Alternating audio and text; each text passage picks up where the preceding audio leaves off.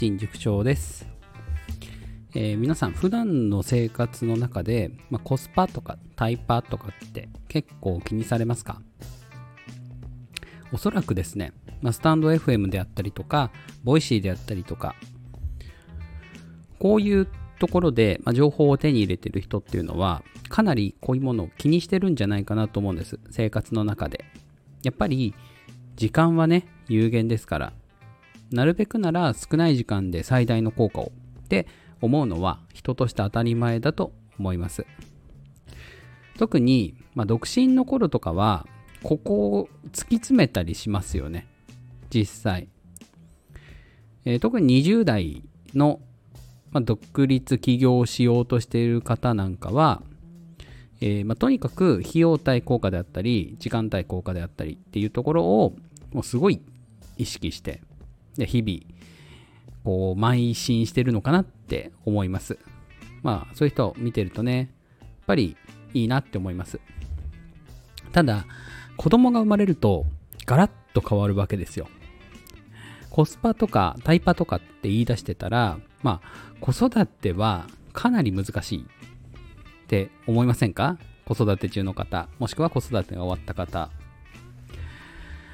子育てにコスパとかタイパとかを求めると多分めちゃくちゃストレス溜まるし全くうまくいかない。うん。いやだって子供って無駄なことしかしないんですよ。基本。虫ずっと眺めてたりしません？で同じ遊具ずっと繰り返してたりとか、えー動物園に行けば象とキリンだけもうずっと見てて他のところはスルーみたいな。めちゃくちゃコスパ悪いですよねその動物園の見方ただうんこれはだからもうねコスパとかタイパとか気にしないようにするっていうかむしろあえて無視するぐらいの勢いって子育てにおいてすごい大切だと思うんですよね。動物園の話で言うと象を30分見ているってすごくないですか？大人にはまずできないですよね。でこれ小学生ぐらいの子がやると何が起きるかっていうと普通に見てたら見逃すようなことに気づくようになるんですよ。だって動物園に来てたくさん動物がいるのにわざわざ象だけ30分見るってなかなかですよね。そうすると象のちょっとした動きとか癖とかなんかこんなことしてるなみたいなのがちょっとずつ見えてきたりするんです。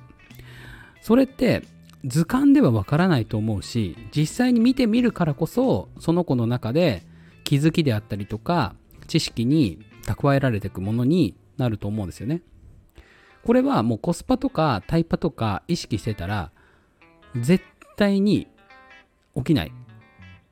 現象だと思います。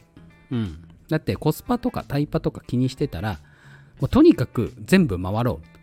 いやせっかく来たんだからもったいないよみたいなことになりません？水族館とかでも。いやマグロのね水槽をねもう30分ずっと見てる。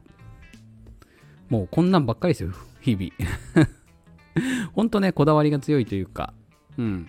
まあうちの子の話ですけどね。うん。いやもう全然動いてくれないんですよねそういう時って。まだ言葉もね拙いんでうんそんな難しいことに気づくとかではないんですけどでも一つのものをじーっと観察するって大人でもね難しいことなんで子供のうちにあえてこういう時間を取ってあげることは将来すごく役に立つじゃないかなと。うん。小学生とか中学生になったくらいでなんか気づきが多い子だなみたいなことになるんじゃないかなと思うんですよね。うん。だから子供が中学に上がるくらいまではもうコスパとかタイパとか気にせずもう子供がこうしたいなって思うことを、まあ、親は全力でサポートしてあげるぐらいでいいんじゃないでしょうか。うん。親がね、やりたいことやらせるっていうのももったいないですし、なんかね、コスパとかタイパとかばっかり意識してると、ね、うん、まあ、ゴルファー育てようっていうのは結構それに近いものがあったりしますよね。ゴルフって賞金めちゃくちゃ高いんで、同じスポーツをやるんだったら、モルックよりも絶対ゴルフの方がコスパいいですよね。賞金考えたら。でも、その子が夢中になるのはもしかしたらモルックかもしれないんですよ。うん。で、別にモルックで、じゃあなんか成し遂げようとかそういうことじゃなくって、で、モルックを通して何かを学び取ったりとか何かを感じるっていう力が強まれば、それは将来絶対役に立つわけです。で、そこで好きでもない競技をやらされたら、そういう気づきっていうのはまず起きない。だっていやいややってるんですもん。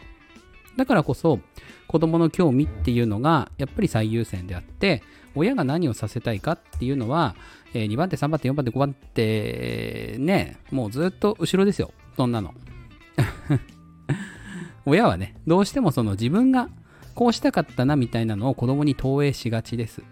でも、それはやっぱり子供のためにはならない。言い切りますよ。ならないです。親のエゴです。うん。だからこそ、まあ、時間を気にせず子供と過ごす。ね。これが得とか、あれが損とか、ね。コスパが悪いだの、なんだのっていうのはもう気にせず、うん。子供とただただ過ごす。ね。これが、最終的には子供がこう成長する度合いみたいなのがすごい大きくなる方法なんじゃないかなと個人的には思ってます。ね。でも、証明する手段がないので、うん、たった一人ね、育てて、それがもしうまくいったからって言って、他の人にも全部それが当てはまるとは限らないじゃないですか。うん。まあ、だからこそ、うーん、まあ、それぞれのね、家族で、えー、これがいいとか、あれがいいとかっていうのを一緒に考えたりとか、えー、共に時間を過ごしたりとか、まあ、そういうことが結局は一番大事なんじゃないかなって思います。いやー、子育てね、あの話し出すと止まらなくなってしまう部分があるので、えー、なんか子育てについて一回ちょっと話してみたいなみたいな人は、えー、メッセージなんかいただければ、どこかでね、お話できればと思います。えー、一応、まあ、スタンド FM、もしくは、Twitter の、あえっ、ー、と、今は X のスペースとかですね、はよく使っているので、うんそちらでできればなって思ってます。さて、今日のお話はここまでです。コスパタイパは子育ての敵という内容でした。いいなと思った方は、いいねやコメントをお願いします。えー、次の放送も聞いてみたいなと思った方は、フォローしてください。